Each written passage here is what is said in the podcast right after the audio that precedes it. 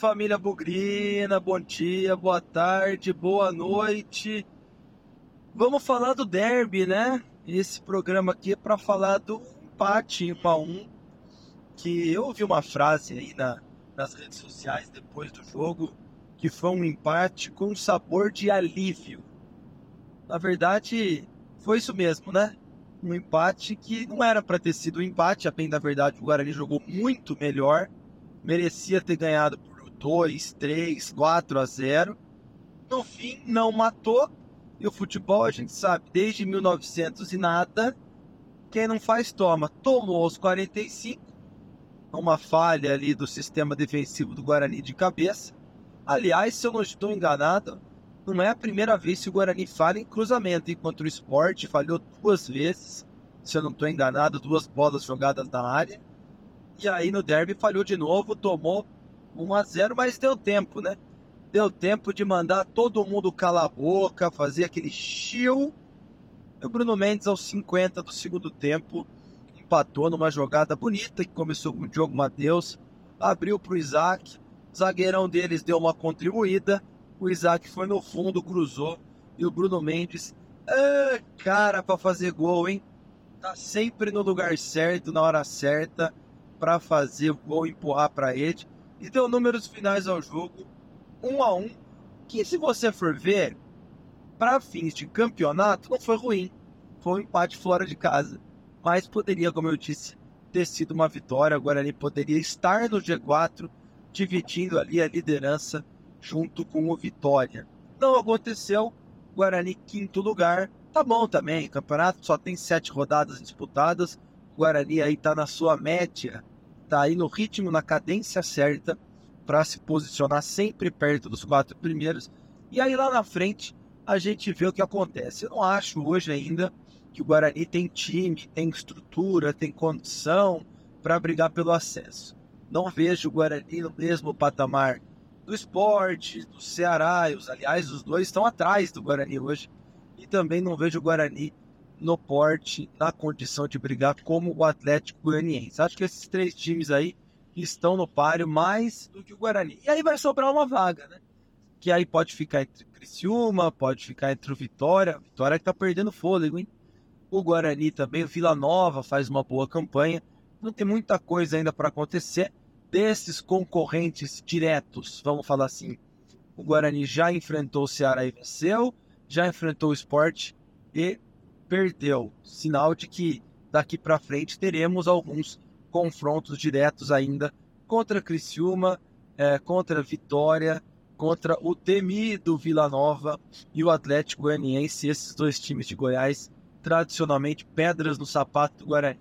Mas essa foi só uma abertura, foi só uma introdução desse derby 1 a 1 derby 205 que deixou o retrospecto com o Guarani 69 vitórias, o empate aconteceu 68 vezes e o Guarani saiu derrotado 67 vezes. Logo, o rival do Guarani hoje é o empate. Bora falar do jogo.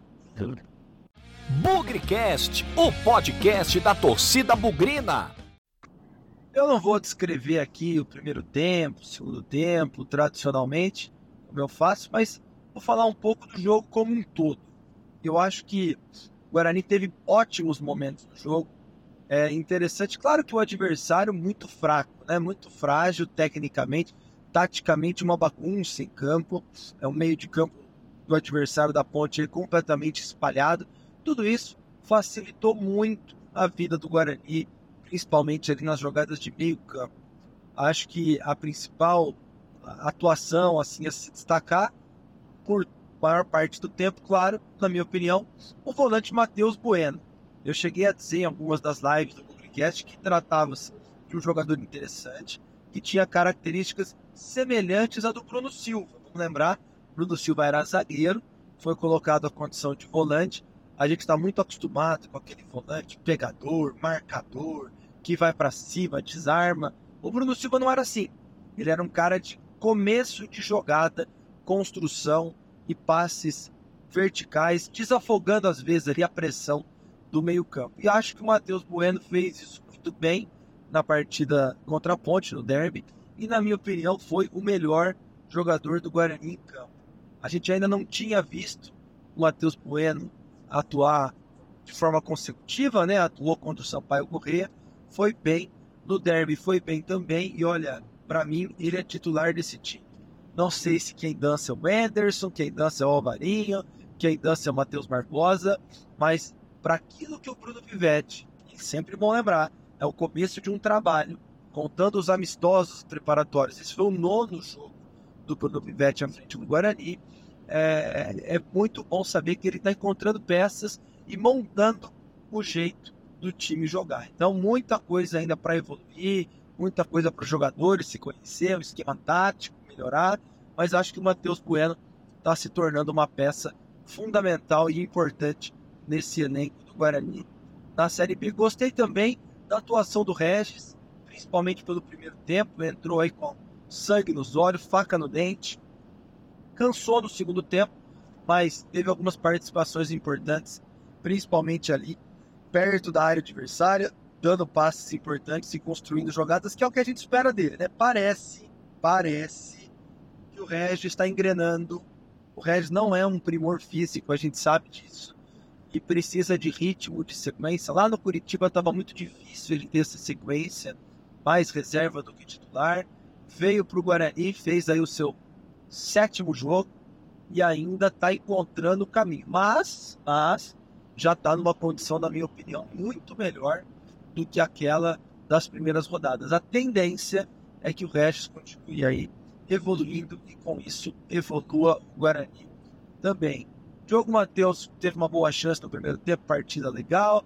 Achei o Bruninho instável e o Bruno José também. Faltou um pouquinho ali dos dois ponteiros do Guarani. Tanto é que o Isaac entrou. Eu tenho um pouco de.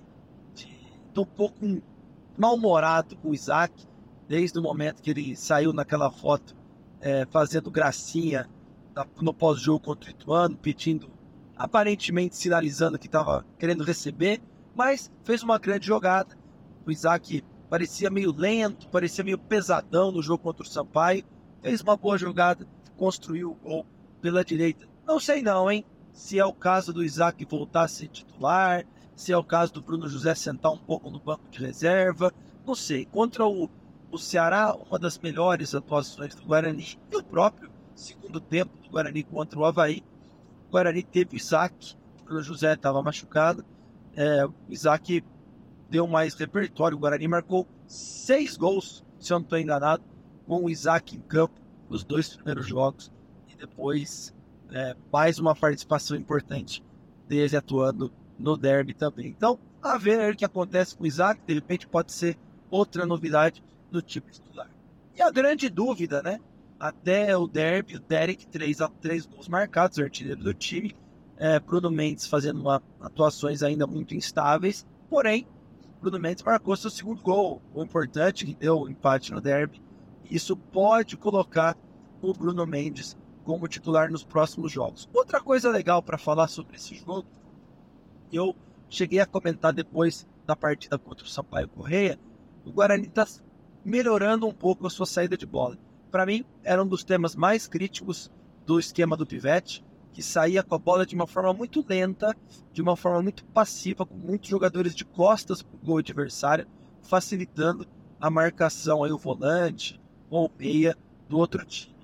Saindo com três muito bem posicionados, às vezes um zagueiro, um lateral e o outro zagueiro, às vezes um volante, no caso o Matheus Bueno, me parece que o Guarani está encontrando uma forma de sair de trás melhor do que vinha apresentando nos últimos jogos. Eu vejo o trabalho do Pivete em evolução.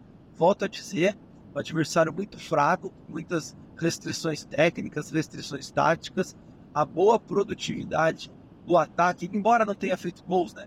Muitos gols, mas a construção de jogadas, a criação, deixa aí um cenário positivo para o futuro. Mas também não podemos nos empolgar demais uma vez que o adversário, como eu disse, é bastante limitado, não está à toa na zona de rebaixamento, uma série de problemas internos, enfim, deixa para falar deles daqui 19 rodadas. Volto a dizer, o Guarani parece em evolução, o Guarani parece se organizando melhor em campo, jogadores começam a saber onde o companheiro está. Tudo isso é mérito do trabalho do Pivete e do tempo, né? Vamos lembrar que o Guarani tem tido semanas cheias para trabalhar e aparentemente o Pivete tem feito isso valer bem.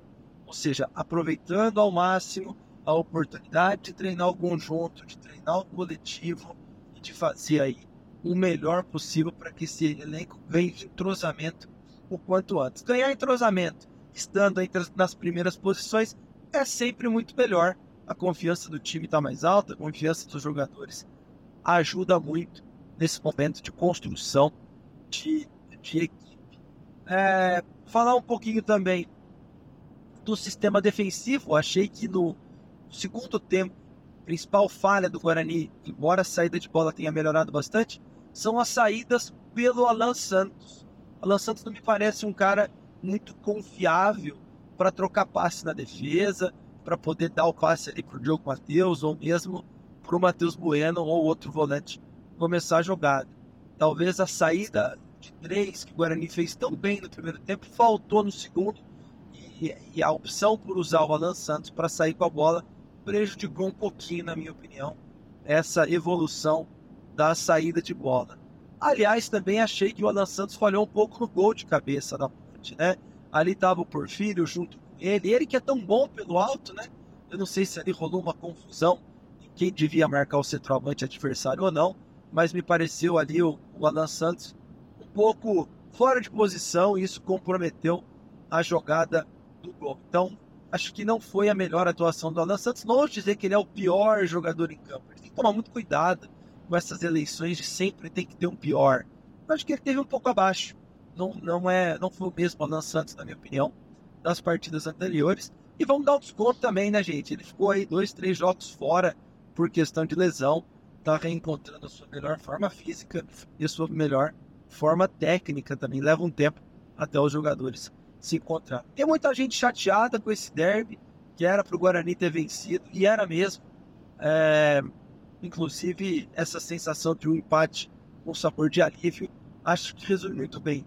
Teria sido uma tragédia se o Guarani perdesse esse derby, e teria sido ainda muito pior se o oposto tivesse acontecido com a gente, né? Faz 1 a 0 aos 45 e toma um empate aos 50. Então, tentando ver o copo meio cheio, só um pouquinho meio cheio, não muito não, porque ganhar o derby era muito importante. É, acho que o empate valeu para o campeonato. Para fechar, olha, foi uma tarde inesquecível para muitos bovinos. Aquilo que aconteceu na saída do hotel da delegação foi inesquecível, foi muito importante para fortalecer a relação torcida, jogadores e comissão técnica. Eu não sei precisar quantas pessoas estavam ali, mas é uma iniciativa sensacional que a galera do Corredor Verde, o Tirceu e mais algumas outras pessoas aí fazem em momentos importantes na vida do Guarani. Então, ali tinha muita criança, ali tinha muito jovem, tendo as suas primeiras oportunidades de acompanhar o Guarani, de mostrar ali, de dar o seu apoio na reta final de um derby. Teve aí uma cena ou outra lamentável, mas isso de forma alguma atrapalha o significado e a importância dessa, desse evento. Então, eu acho que a gente fala muito da família bugrina, né? As pessoas que se ajudam em prol do Guarani. A gente humildemente faz aqui o trabalho do Bugricast, tem a galera aí também da Web Rádio Planeta Guarani, tem o Wellington aí fazendo o trabalho das redes sociais no YouTube, do Arquibancada Guarani. Tem uma turma que gosta de arrumar umas tretas no Twitter também, né? Mas no fim, tá falando de Guarani também. Essa é a torcida virtual, né? A galera que fica nas redes sociais. Mas a família Bugrina também é composta das organizadas, que tem feito um trabalho fantástico ultimamente. O próprio Corredor Verde. São essas iniciativas, cada um à sua maneira, cada um à sua parte, que fazem com que o Guarani cresça ainda mais e que essa paixão bugrina desperte em muita e muita gente. O futebol hoje é cada vez mais competitivo. O Guarani é afastado das principais competições nacionais, luta para continuar aí com a sua torcida, continuar com a sua paixão, continuar com a sua, com a sua emoção e seu apoio fora de campo.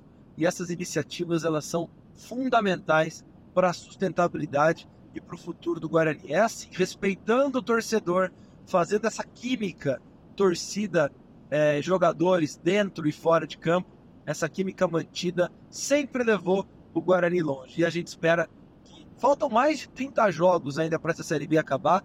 A gente espera que essa química continue, persista e que lá em novembro a gente, com muito suor, com muita dedicação, com muito trabalho de todos os setores do Guarani, dentro e fora de campo, dentro do administrativo e nas arquibancadas, tudo isso leve o Guarani para a Série A. É uma jornada longa, uma jornada difícil.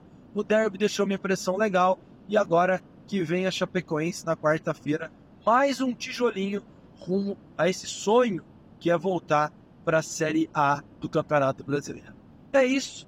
Espero que todo mundo tenha se recuperado da emoção, do carrossel de emoções que foi o derby e vamos para a Chape. Depois vamos enfrentar o Tom Benz e dar sequência no Campeonato Brasileiro, sem nunca esquecer que na vitória ou na derrota, hoje sempre Guarani. Avante, avante, meu bugre, que nós vibramos por ti, na vitória ou na derrota. Hoje sempre Guarani. É Guarani. É Guarani.